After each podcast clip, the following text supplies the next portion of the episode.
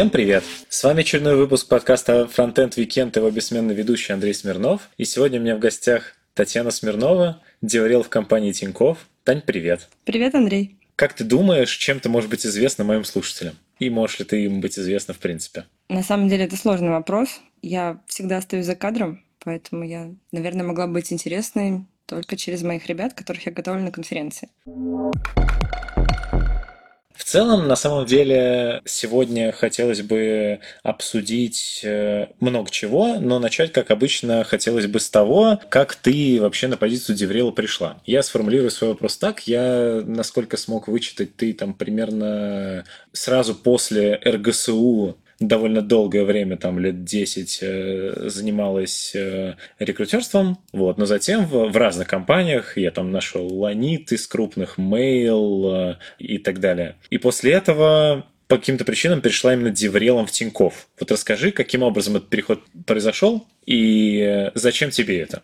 Да, ты нашел все компании, которые не повлияли на мой выбор э, в качестве деврела. нашел, не нашел последнюю, в которой я познакомилась с Дашей Богомоловой. Это компания Баду. Не, Баду нашел, конечно. Как бы Баду у тебя до сих пор указано, что ты все еще находишься на Хабре как автор профиля Баду, так что все нормально. Все завязки есть. О боже, какой кошмар. Отлично, с Дашей я познакомилась как раз-таки в Баду, где вот находятся все профили. И просто поняла, что мне интересен не только рекрутинг, и что конференция — это классная платформа, я не знаю, классное место, чтобы тоже знакомиться с а, комьюнити. И через доклады ты можешь, в принципе, рассказывать о своих проектах, экономя время рекрутеров. Время и силы на представление бренда. То есть ты не рассказываешь, что мы там компания такая-то, занимаемся тем-то и тем-то. Скорее всего, в комьюнити смотрят доклады, ходят на конференции, и они понимают, кто вы и чем вы занимаетесь. Поэтому ты говоришь просто вот там проект, ну как в Тинькове, там либо travel, либо мобильный банк. И они примерно понимают, какие технологии там есть, потому что мы об этом рассказываем на крупных конференциях или на метапах.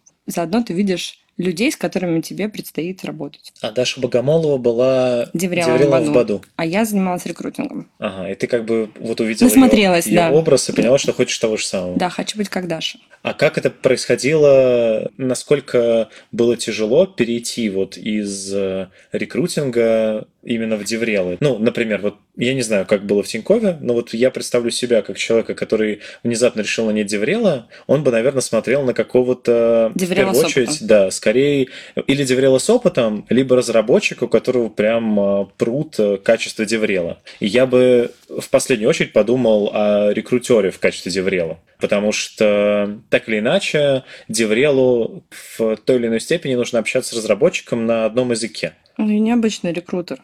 Нет, я понимаю. Это раз. Но все же, но все же как бы... На самом деле переход был очень плавный, потому что в Тинькофф я выходила не на позицию Деврела. Я занималась как раз-таки персоналом, работой с персоналом в Тинькофф центрах разработки. Мы как раз открывали несколько центров разработки, и я тоже принимала в этом участие. Вот. Но потом мы поняли, что здорово, рекрутинг идет, люди в компанию выходят, но не хватает какой-то силы бренда. И в Тинькофф на тот момент никто этим не занимался. Я сначала взяла два флага, потом поняла, что два флага нести не могу, это просто невозможно при таких объемах. Ну и пришлось выбирать. А давно хотела попробовать и решила, почему бы не попробовать. Вдруг зайдет.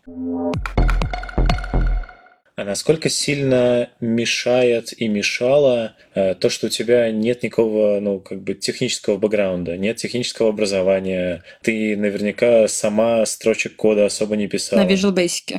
Это когда было в школе? Я хочу забыть об этом. Да, это было в школе. Так, насколько это мешает?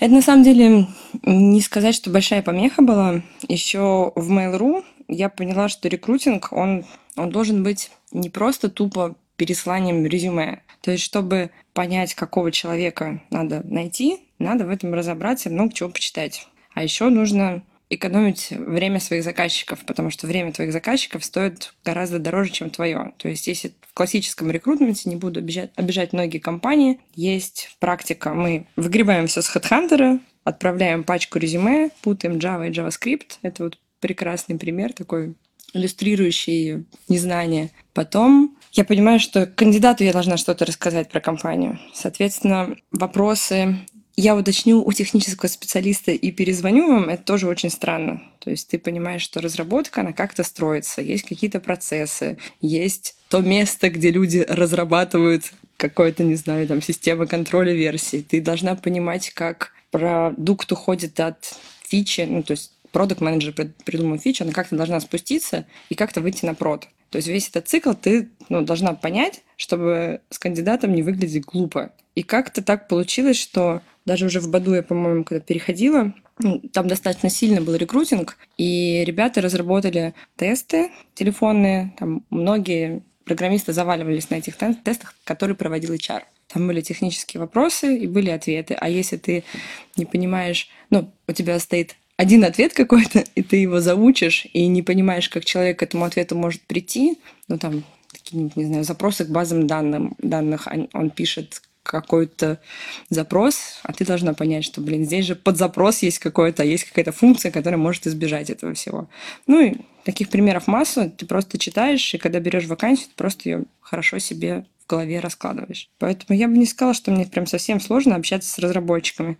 Сейчас забавно происходит, когда мы готовимся к докладам, и я говорю, вот, а ты не можешь через какую-то там странную штуковину, которая куда-то ходит, и вот, возможно, она там рушится, описать свою ситуацию. Это мой такой тарабарский язык получается, но ребят меня понимают и говорят, а, да, точно. Наверное, так понятно. Ну, я страхуюсь э, коллегами, девелоперами из разных проектов, поэтому не мешает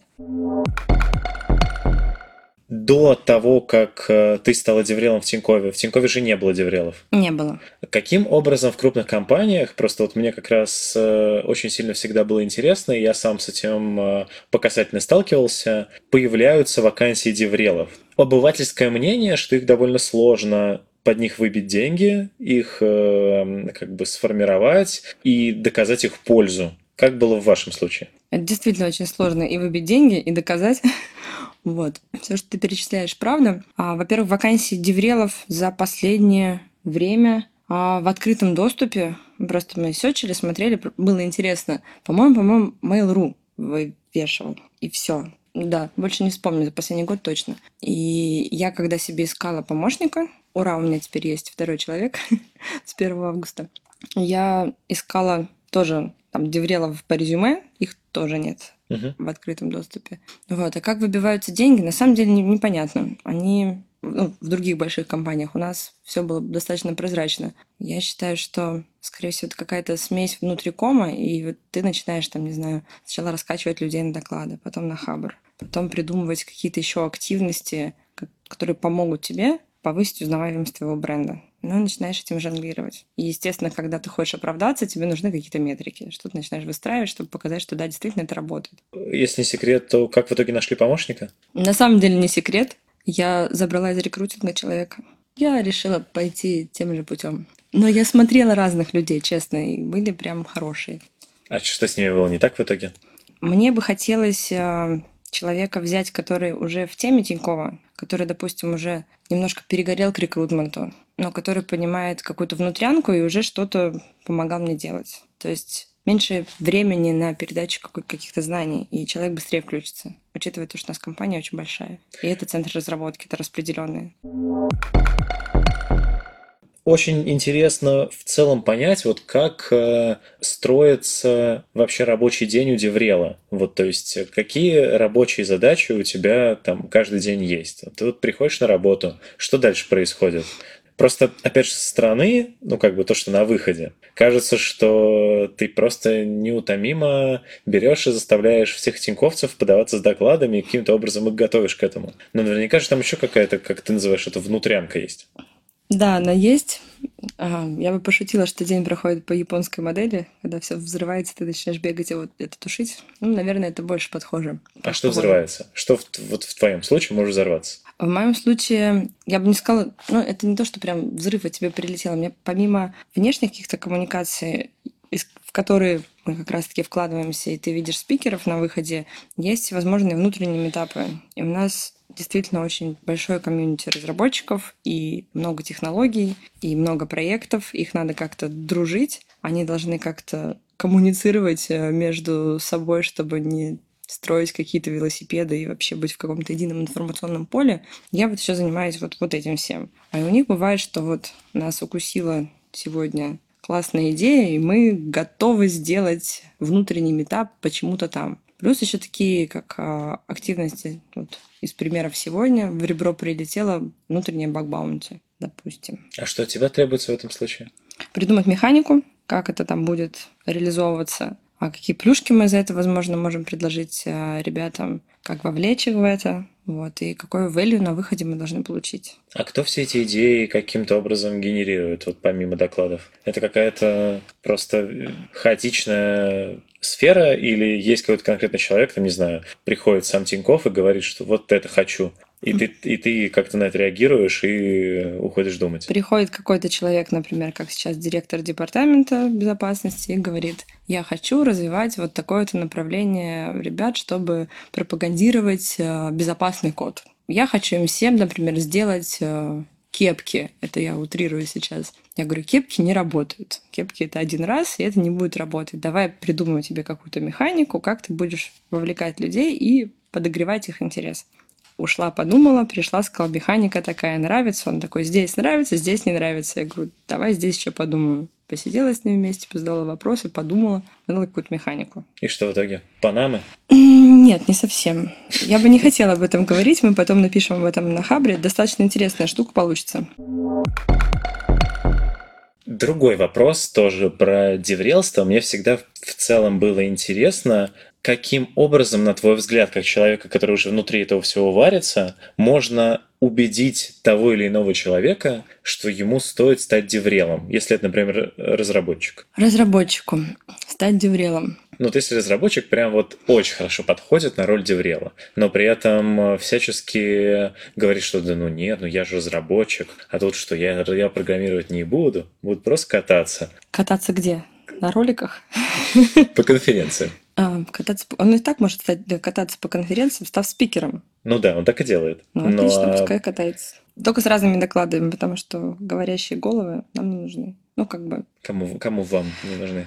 Нам, комьюнити, не нужны говорящие головы всем. Нам не хочется слушать один и тот же доклад по 550 раз, как концерт Валерия Леонтьева. Нам грустно от этого. Нам хочется что-то разное, и хочется опыта, хочется советов, обучения, что-то такое хорошее. Тиньков ни разу не повторял свои доклады, которые откуда-то отправлял? Сказать прям, что ни разу не повторял, я не могу, я совру, но мы можем задублировать там один доклад два, максимум три раза. Это при условии, это один метап, это конференция где-нибудь э, в Сибири, у нас еще не вышли записи, и конференция в Москве. То есть так, чтобы целевая аудитория конференции, вообще аудитория конференции никак не пересеклась. Это Окей. плохо или Не, хорошо? Я не думала да. на самом деле об этом, просто мне кажется, что это не очень хорошо, когда один доклад ты с ним по стране поехал. Не, ну если один доклад, и э, его уже видят люди, те, которые его уже видели, и из-за этого у них уже сформируется какое-то плохое ощущение от того, Да, что не кажется, этого. да, тут какой-то гастрольный тур идет этого человека, это да, это безусловно плохо. Э, Но как бы мое мнение, что если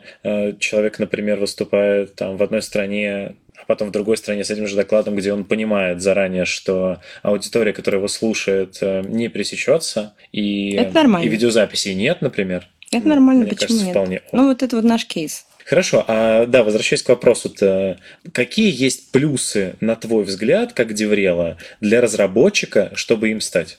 А, Смотри, разработчик может стать деврелом, а, если захочет, но, как правило, я знаю мало успешных примеров, по-моему. Олег, который сейчас в Джакру, он сначала пропагандировал за Java, сейчас вообще за, ну, за, за, за код и за там, архитектуру, сейчас пропагандирует, там, не знаю, развитие конференции, вообще классный деврел. Да, возможно, там Леша Хременко уже не совсем разработчик, а деврел. Нет, Или- Леша Хременко разработчик как раз. Пока, еще- пока еще, да. Да, Леша Хременко разработчик, и Леша Хременко как раз э, старается им оставаться. Вот, в том-то Да. и дело. И вот это балансировать очень сложно. Мне кажется, это просто можно сойти с ума. Потому что если ты разработчик и хочешь отойти от кода, там ты часто даже тимлидом не хочешь становиться, да, куда-то там я хочу уходить в архитекторы, то есть я хочу работать ближе с, ну, с технологиями. Здесь, а, если мы говорим, что ты деврел, а, как мне кажется, это мое сугубо личное мнение, что там деврел и, к примеру, бэкэндер, мне кажется, лично мне, Таня Смирнова, кажется, что у тебя предвзятое отношение к фронтендерам, если ты пишешь бэк. Ну, существует такое. Либо к тестировщикам. То есть это такое внутреннее. И то есть я правильно понимаю твой посыл, что абсолютно такое же есть предвзятое отношение э, и к деврелам? Мне кажется, нет, ты сейчас не очень правильно понимаешь мой посыл.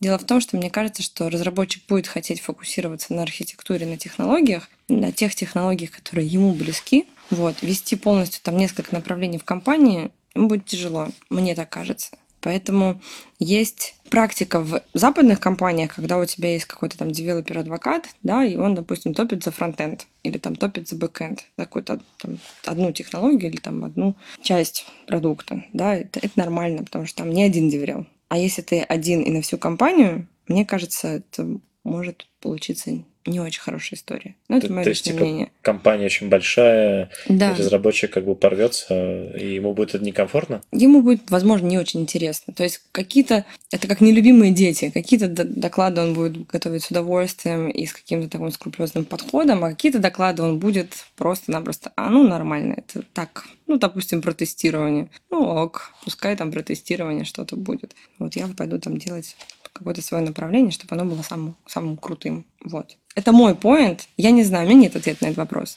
Окей, хорошо. Я просто никогда не видела, чтобы ко мне подходили разработчики и говорили, боже мой, Таня, я хочу быть деврелом. То есть есть там у нас Дима Королев прекрасный, он как может продвигает комьюнити, как может продвигает технобренд, как может эта цитата, потому что у него написано слэке «Как могу, продвигаю технобренд». Вот, хорошо продвигает, он старается, и он очень, очень крутой.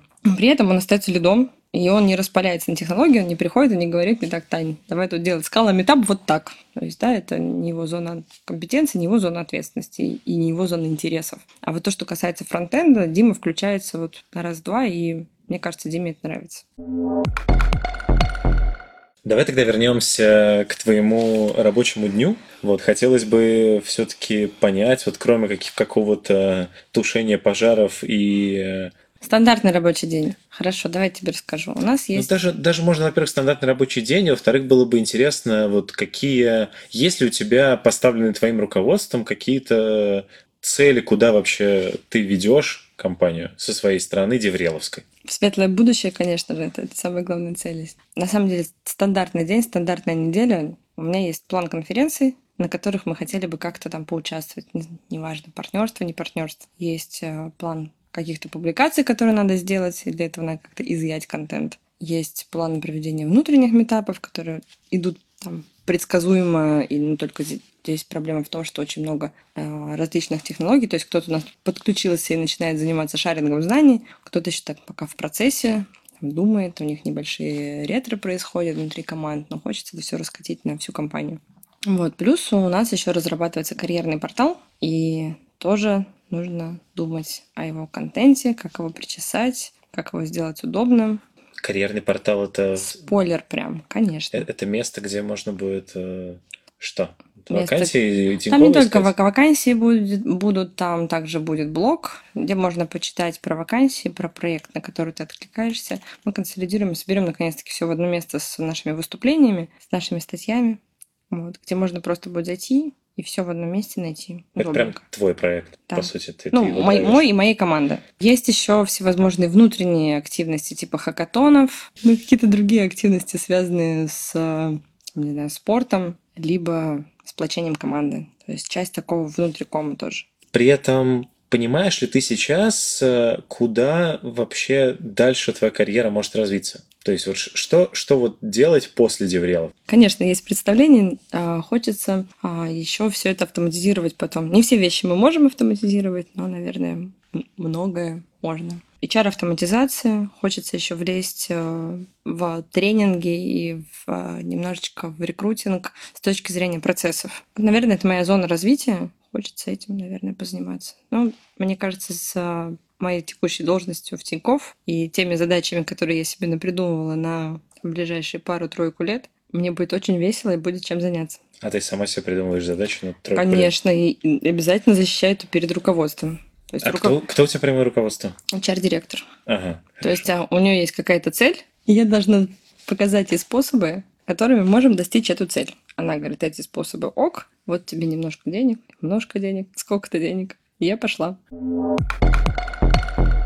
Я видел э, в интернете, что ты не так давно там, когда это было весной, э, выступала на российских интернет-технологиях э, с докладом в секции Деврел. О чем это вообще было? Это было как замотивировать разработчиков делать доклады. И вообще про опыт Тиньков, как мы делали свою спик-школу, и как мы наконец-таки начали ходить и рассказывать про себя. А что такое спик-школа? Можно тут вот поподробнее? Поподробнее, да. Так как э, у нас много направлений, и нам нужно подаваться на разные конференции с разными технологиями, с разными докладами, с разными проектами, то есть тут много всего разного, можно сказать. Нам надо спикеров как-то готовить. И я в несколько итераций пробовала, как оптимально мне там одной, плюс там команда, естественно, была, но начинала как маховик раскачивать я одна, чтобы он как-то потом сам двигался, нужно было что-то проделать. И так как меня нельзя клонировать, и надо было просчитывать какие-то решения. Соответственно, у нас сформировалась спик-школа, достаточно интересная, могу рассказать подробно. В Питере мы делали первую пробную, когда мы определили список конференций, сказали, ребята, давайте попробуем через тренинг пропустить ваши доклады полные, там сделать какие-то черновые презентации, там можете не сыпать запятыми и не там, вставлять картинки, но мы попробуем научить вас интересно рассказывать о чем-то. Это были ребята совершенно с разных направлений, бэк, фронт, тестирование, дизайн, вообще сборная солянки, у которых было представление, что я сейчас расскажу про это, это замечательная, интересная тема. Есть... А зачем, зачем они, в принципе, туда шли? Какой им от этого толк? Просто вот с моей стороны мне всегда казалось, что самая большая проблема вообще вот э, в конференциях для компаний, что очень сложно того или иного разработчика, дизайнера, тестировщика... Вытащить. Э, ну да. Ты прав. Ты, ты к ним приходишь, они говорят, да мне особо не о чем рассказывать, я ничего интересного не делаю. Да, ты абсолютно прав. У нас была небольшая там группа, поэтому это не было там, например, 12 человек фронтенд разработчиков, а была, была сборная солянки. И в основном ребята, они такие синер и такой претендующий на позицию лида. То есть человека, который будет работать с людьми, человек, который должен, там, не знаю, как-то правильно, хорошо рассказывать, про свой продукт, э, держать внимание своих ребятушек. Плюс это были ребята, которые у нас преподают в финтех-школе. Это как нельзя актуально, потому что финтех-школы — это поток стажеров к ним, плюс это там дополнительная для них работа, которая оплачивается, и чтобы там, стажеры были качественными, как это как преподаватели в институте, ты должен интересно рассказывать свою лекцию. И они, как бы многие, на примерах лекций или каких-то небольших семинаров решили потренироваться. Вот у нас получилась эта вся группа. Мы туда поехали с тренером нашего тренинг-центра. Они даже записывали на видео, то есть мы потом разбирали ошибки ребят, ну, то есть как там не надо стоять, махать руками, как не надо говорить, где-то скучно, где-то не очень. Все было здорово, мы потратили два выходных, и, наверное, это был провал. Почему? Ребята делали презентации, как они хотели бы презентовать что-то.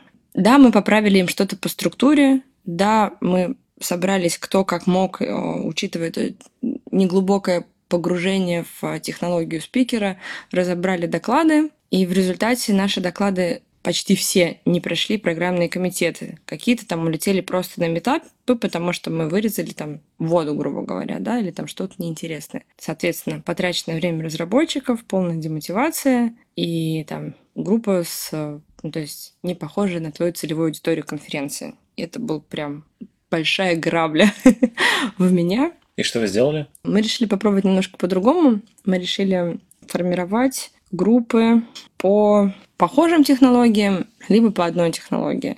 И делать так, чтобы ребята не приходили с готовыми докладами, потому что если это двухдневный тренинг, ну, мы отменили два дня тренинга, естественно, то первый, на первый тренинг они переходят воодушевленные с какой-то презентацией, говорят, все круто, но все переделать.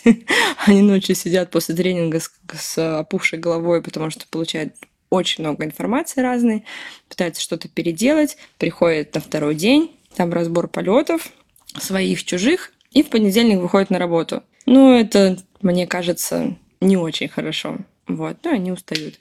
Мы подумали, что если есть тема, если там с хайлодом вообще просто, то есть есть там секция бэкэнда, неважно, там питанист или джавист, тебе там чуть-чуть надо вводить какую-то специфику аудиторию, и все, в принципе, тебе там джавист может помочь питанисту там про архитектуру правильно там, грубо говоря, рассказать. У нас есть там, примерные темы, а чтобы главный вопрос жизни Вселенной вообще, как пригнать человека в аудиторию и заставить его отсидеть тренинг, а потом выступить, мы придумали геймификацию некую. То есть ребята получают какие-то ачивки. Типа, я спикер, я автор, у них есть свой мерч. Я, наверное, видел на конференциях. Так нет, на конференциях у всех одинаковый. У кого одинаковые? Ну, у всех, всех черный и с молнией Тинькова. У спикеров. А, это все спикеры. Конечно, это спикеры. А, а если, короче, у них коза, значит, это их группа коза. Ну, такая рокерская коза. А, я слышал, не, казах. Нет, коза, рокерская. Чтобы никто не представил сейчас козу. Такую то это, это, это автор. Тот, тот не автор, тот okay. Тим. То есть это тот человек, который ходит и поддерживает спикера. То есть я хочу, чтобы спикер стоял, рассказывал, я бы сидел такой поддерживал, что это вот, ну, рокером. Он звезда, я такого поддерживаю. А, то есть все, все кто э, каким-то образом э, отправляются на конференции за счет компании... И Они им... надевают футболки. Им все Если хотят. То есть угу. никто никого не заставляет, ни в коем случае никто не стоит над душой. Но они все почему-то хотят. Ну, угу. хотят, на, пожалуйста, надевай, иди. Кстати, хитрый ход. Мы отказались от партнерств со стендами на московских конференциях, и за счет этого мы просто берем больше билетов. И у меня такой получается ходящий ходячий стенд, который я простреливаю с любого угла. И всех своих могу найти быстро, если мне нужно там кому-то подойти и что-то рассказать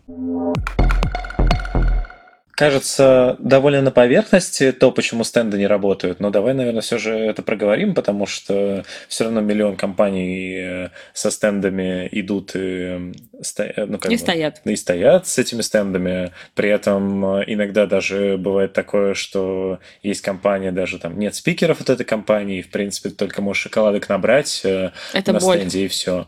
Мне примерно понятно, почему это не работает, но вот как ты для себя это понимаешь? Почему стенды не работают? Почему стенды в таком виде не работают? Ну окей, давай начнем разбирать слона по частям. Без спикеров они не работают, потому что это странно.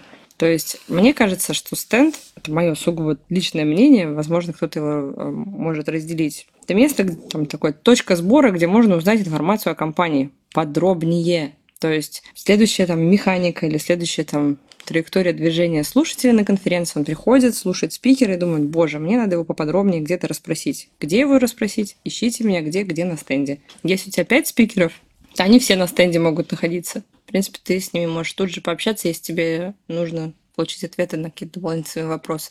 А, за стенд еще очень удобно вешать куртки. Кто-то там даже приделывает крючочки. Вот это тоже практическая польза стенда. И там, если у тебя есть какая-то активность на стенде, которая, не знаю, позволяет тебе залипнуть, и также пообщаться с технарями из компании, а не с HR, это тоже, наверное, может хорошо заходить. Но это больше такое фановая составляющая, нежели там, что-то там, с, связанное с собирательством контактов, там визитка за улыбку или вот это вот все. Или бумажный мерч с распечаткой вакансии. Вот, посмотрите. Который наш... кладут в пакетик тебе перед конференцией. Ой, это просто кошмар какой-то. Или, или еще это лежит э, на стендах. Там типа, нате, посмотрите, у нас тут описание нашей вакансии на листах А4.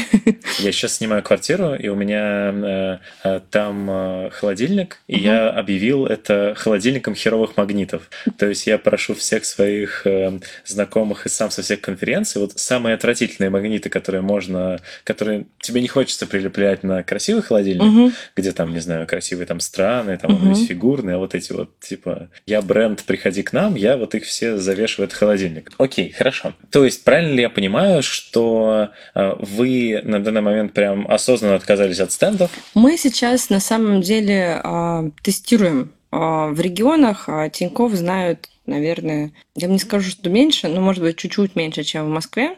Я не могу в цифрах это померить, к сожалению, потому что мы все это не делим, как там Тиньков Новосибирск, и вот Тиньков Новосибирск это меньше, чем Москва, там узнаваемость. Но и в регионах есть все-таки такая составляющая, что им там, ну, нравятся стенды. Возможно, где-то там что-то не прошло, еще какое-то веяние. И там в регионы приезжает большая команда наша обычно, и нужно там на стенде тусить. То есть мы свои стенды делаем Тинькофф максимально комфортными, чтобы на них тусили наши сотрудники. Ну, они там залипают и там общаются с другими участниками конференции, там, типа, а, приходи на мой стенд, мы там, не знаю, посидим, болтаем, там, я тебя с кем-нибудь познакомлю, и еще у нас какая-нибудь развлекаловка, в которой можем залипнуть. Вот. Ну, они такие вот не связаны со сбором контактов. Кстати, наверное, спойлер, многие компании все-таки не обрабатывают контакты после конференции, как мне кажется. Не обрабатывают? Угу. В плане собирают и не обрабатывают, да. или даже не собирают? Ну, мы не собираем, допустим. Ага. Но многие собирают, не обрабатывают. Возможно, это в далеких двухтысячных было. Не, а зачем собирать тогда? А меня такой же вопрос. Что, просто выкинуть потом? Ну, не знаю. Просто лю- люди же очень сильно их отталкивают, когда ты приходишь в какую-нибудь игрушку поиграть, а тебе говорят, пожалуйста, заполни свою почту, обязательно там рабочую телефон, и еще проверка по СМС придет. И только тогда ты можешь получить футболку. Ну, это же Не, странно. у нас последняя, кстати, механика была классная в Новосибирске. Мы поставили бар. Правда, безалкогольный, но бар с коктейлями, типа там страх тестировщика, пиксель дизайнера, там мечта фронтендера, какая-то такие вот смешные. Мгм. Ну и так как мы за деньги же не будем это продавать, а за визитку продавать тоже глупо, мы решили поставить велосипед, на которых можно накрутить себе денег виртуальных, и за эти виртуальные деньги себе купить коктейли. Был, был Примерно забавно. похоже я видел э, на днях на пикнике афиша, когда, когда на стенде нужно было прыгать, э, чтобы поднялся самолетик, и ты мог получить 100, 100 рублей назад э, на счет Тинькова. Представляешь, Кажется, я даже не знаю, кто у кого позаимствовал идею. Тиньков и Тинькова? Да, Да. наверное, так оно и произошло. Понимаешь, у нас одна команда. В итоге, ответь на вопрос э, главный. Все не ушла от вопроса главного. Ну, Как э, замотивировать в итоге вот разработчика, чтобы он не сказал тебе, что я не понимаю, о чем рассказывать, и я вообще неинтересный, скучный, и слушать меня никто не будет. Пожалуйста, не привязывайся ко мне. Вот, а ты при этом знаешь, что ну, он сейчас выйдет и порвет зал. да, есть, есть такие, почти, наверное, все мои ребята, они, они такие. Для этого у нас э, есть еще одна секретная фишечка. Вот сейчас, наверное, я буду делиться. Мы перестали брать какие-то готовые темы у разработчиков, с ними работать, и сделали свой тренинг. Ну, то есть он приходит на спик-тренинг у нас, который сейчас идет уже 6 часов на 12 человек. Скоро будет 4. Я надеюсь, когда-нибудь это будет, но нет, не получится. И на этом тренинге у них достаточно маленькое количество бесполезной теории и очень много практики, ну, как семинар. А, Вот. Сейчас это выглядит следующим образом.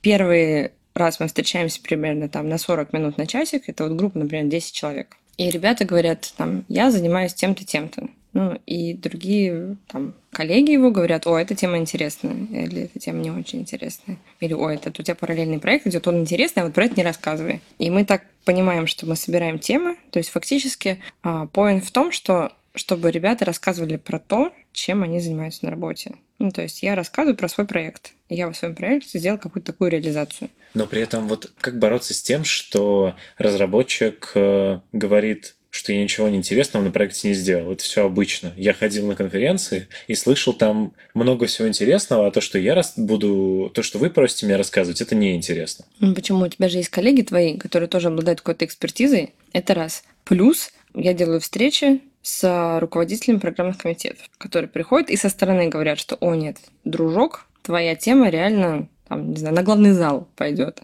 условно. Вот. И мнение со стороны какое-то, оно для них достаточно важно бывает. И мы их мотивируем в том ключе, что а, это все-таки, если он этот проект сделал, если он там эксперт в той или иной отрасли, и он там, не знаю, набил кучу шишек и кучу граблей, у него вообще мясо будет какое-то в докладе, то он поможет своим коллегам в комьюнити, разработчикам не наступить на эти грабли. Это А тоже как? работает. А какая заинтересованность у программных комитетов с тобой встречаться? Просто мы очень долго коммуницируем со всеми. А, то есть это какой-то вза- взаимный э, процесс притягивания каната, кому больше надо это? Ну, смотри, а, во-первых, а, ребятам из программных комитетов нужны качественные доклады, хорошие. Они примерно понимают, какие компании делают качественные, хоро- хорошие продукты и как они там, э, какая у них реализация, условно, да? И при этом им ничего не стоит либо созвониться по скайпу, либо прийти и сказать, так, у вас, например, там Тинькофф журнал бомбический, и хочется понять, как вы его делаете. Мы с ним поговорили, я пошла в Тинькофф журнал, схватила оттуда разработчиков, сказала, сейчас придет прекрасный там, человек из какого-либо программного комитета, и давайте с ним разговаривать про Тинькофф журнал. Ну, например, это Гриша Петров, кстати, был. Мы вот с ним вот так начали работать. Не, ну Гриша Петров, это у него, по-моему, была заинтересованность своя. Он и в Openweb А, приходил. Хорошо, А, да, это нормально. То Да. есть, ну, есть заинтересованность такая же у Ромы Ивлева, есть заинтересованность такая же у Ромы Поборчева. Мгм. Плюс еще, ну, IT-мир, он очень маленький, и все ребята переходят с компании в компанию, и ты если смотришь там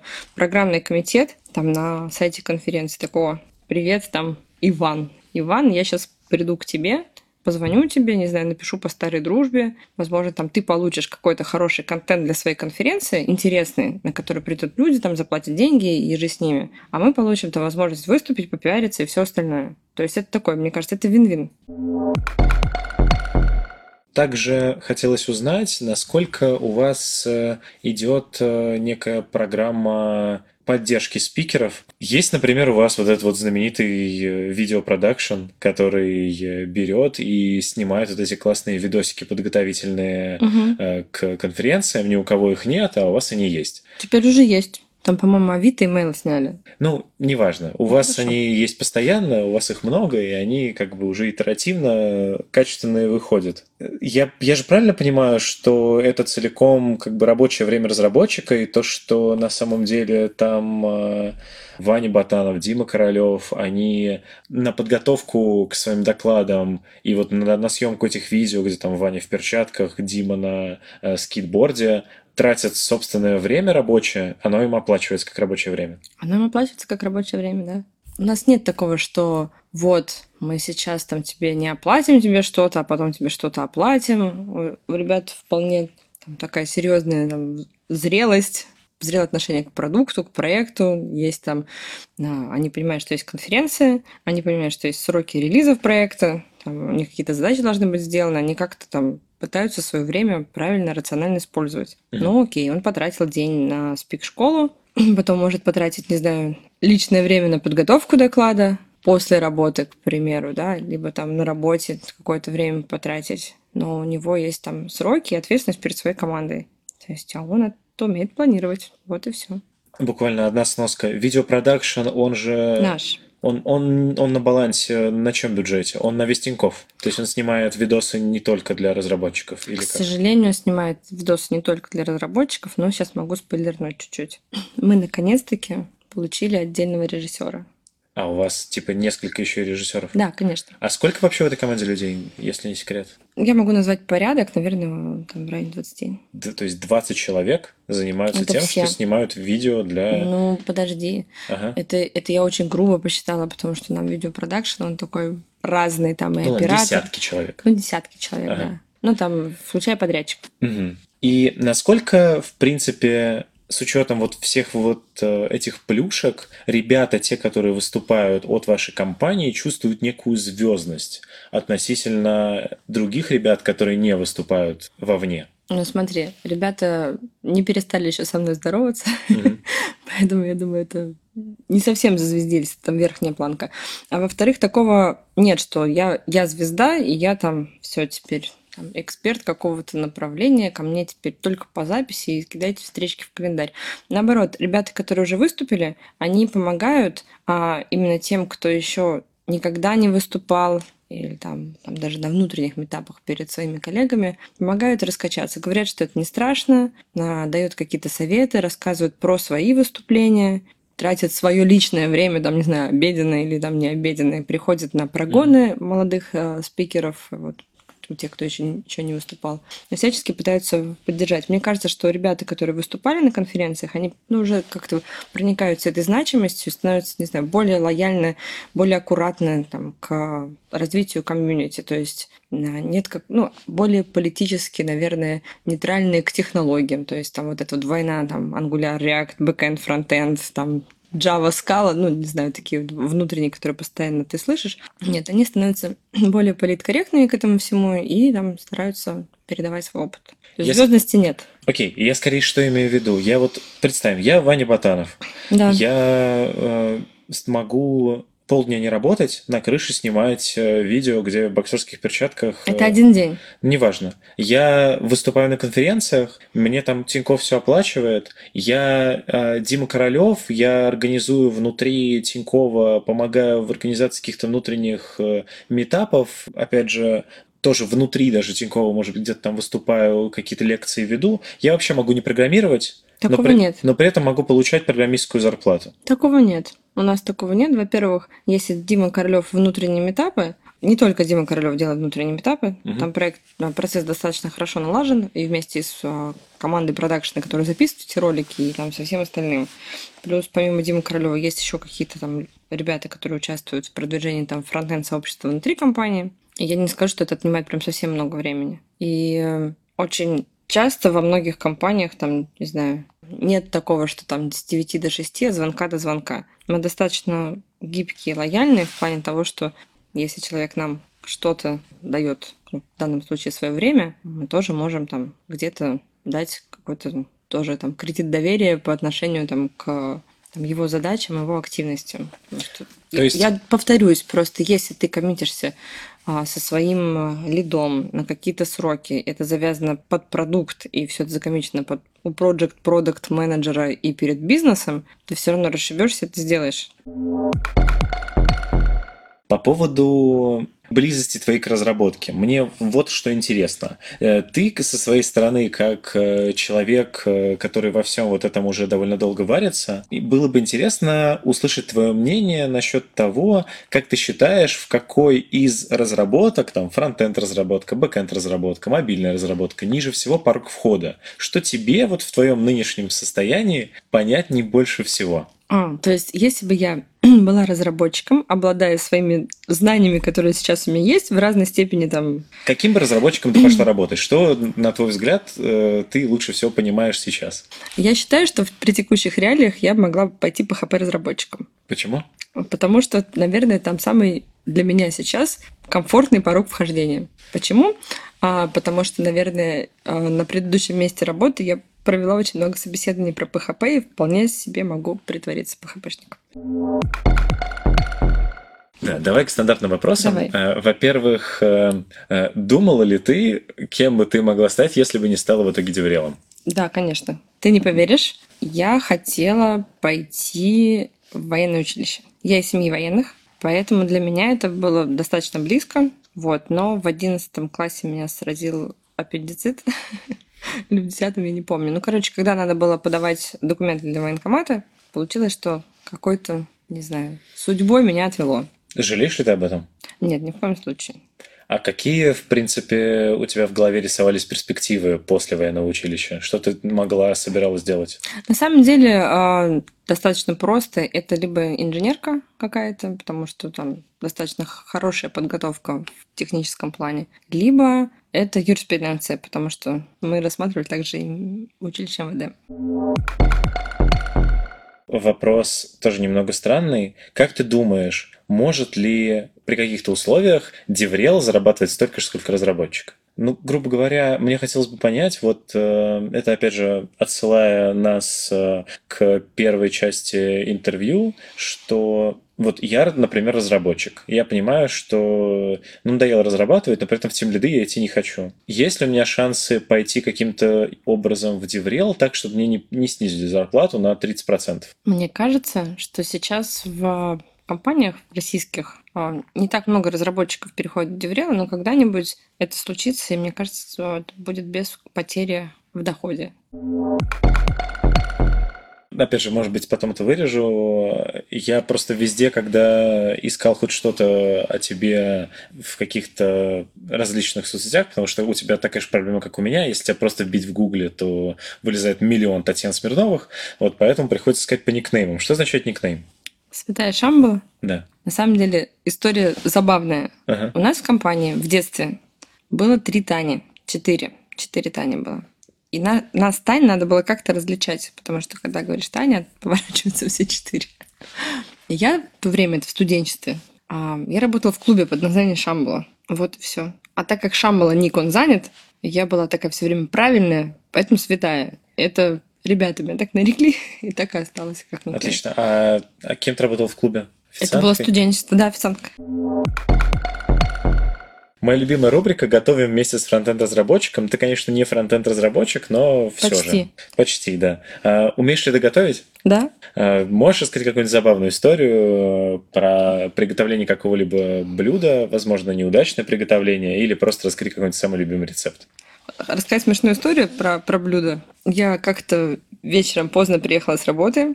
Я поставила борщ на самую верхнюю полку холодильника, а так как я невысокого роста, пыталась ее достать, и я думаю, что надо же делать все оптимально, я поставила кастрюлю на голову, прищела, я прокинула себе кастрюлю борща. Такая история была. И прям, э, ну просто когда... Прям все развилось. Да? На, То есть по ты, ты прям идеально его вылил. Да, один раз я себе погруженным блендером, когда готовила с утра котлеты, отрезала полпальца. И где они? Отросли? Отросли, но но выросли. Удобно. Напоследок э, мой гость э, советует что-то моей аудитории. Это может быть э, что-то более техническое или более абстрактное. Что ты можешь посоветовать? Могу посоветовать то, что сейчас у меня наболело. Ну, за последнее время, смотря на разные компании. Я могу поделиться болью и дать совет людям. Быть добрее друг другу, относиться аккуратно к своим коллегам и стараться не быть язвами и занудами. Наверное, такой совет. Спасибо большое, на самом деле, тебе, что ты пришла ко мне в подкаст. Теперь э, ты открыла дорогу в этот подкаст всем бывшим рекрутерам, которые мо- могут э, теперь прийти сюда и о чем-то поговорить. Надеюсь, что слушателям это тоже будет интересно. Как обычно, напоминаю, что вы можете, если впервые слышите э, вообще, что такое э, такой подкаст существует, можете подписаться на него в SoundCloud, в iTunes, в YouTube и во всех социальных сетях, в которых мы есть. Также, если вдруг вам очень нравится, что я делаю, то вы можете поддержать меня на Patreon, я буду очень вам благодарен. А так, э, спасибо всем большое за прослушивание. Мы продолжаем показывать человеческую сторону фронтенда и не только. Пока-пока! Пока-пока.